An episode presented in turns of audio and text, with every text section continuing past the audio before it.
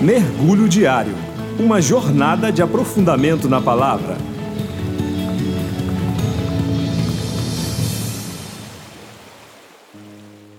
Olá, meu nome é Alberto e hoje nós vamos mergulhar no texto que se encontra em Hebreus capítulo 7, dos versos 20 ao 25.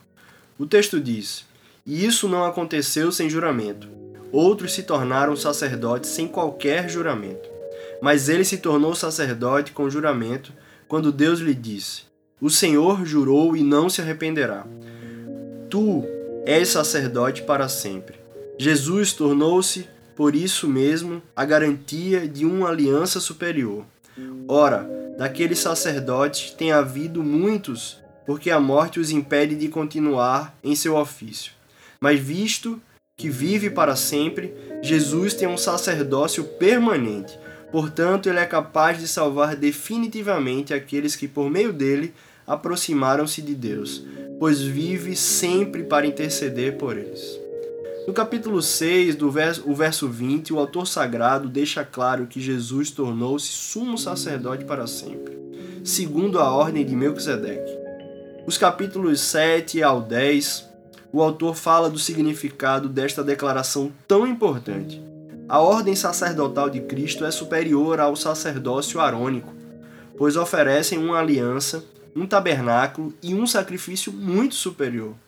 Melquisedeque é um indivíduo citado poucas vezes no Antigo Testamento, mencionado apenas em Gênesis 14, Salmo 110, versículo 4.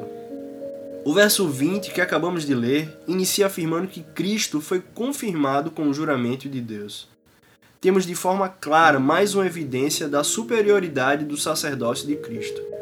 Os sacerdotes antigos, quando eram ordenados ao cargo de sumo sacerdote, isso acontecia em uma cerimônia simples. Eles recebiam sangue sobre a cabeça, sobre o dedo e sobre o pé.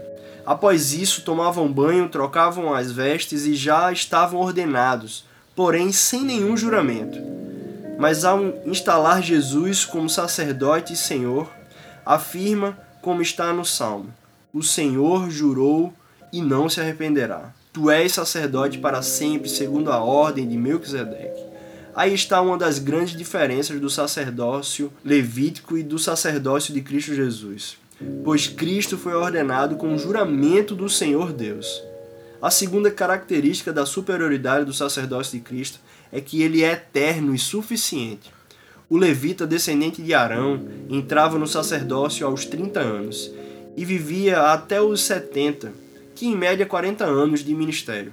Após sua morte, seu filho ou outro sacerdote da mesma linhagem assumia o seu lugar. Mas o sacerdócio de Cristo não é impedido pela morte, pois ele vive para sempre. Faz uma enorme diferença saber que o nosso mediador não morrerá jamais. Ele está no céu intercedendo todo o tempo diante de Deus ao nosso favor. Por fim, no verso 25 nos diz: Portanto, ele é capaz de salvar definitivamente aquele que por meio dele aproximaram-se de Deus, pois vive sempre para interceder por eles.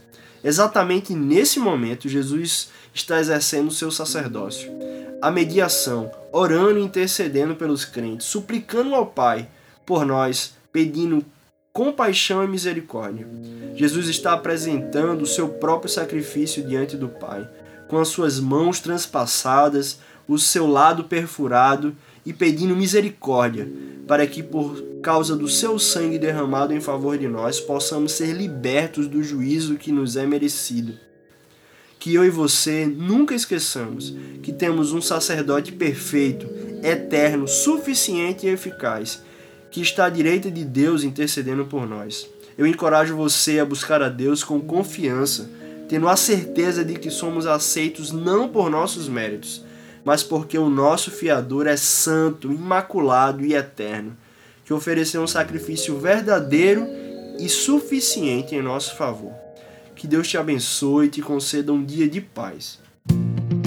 Você acabou de ouvir o devocional Mergulho Diário. Torne-se um parceiro para que este projeto tenha vida longa. Saiba mais em igrejario.org.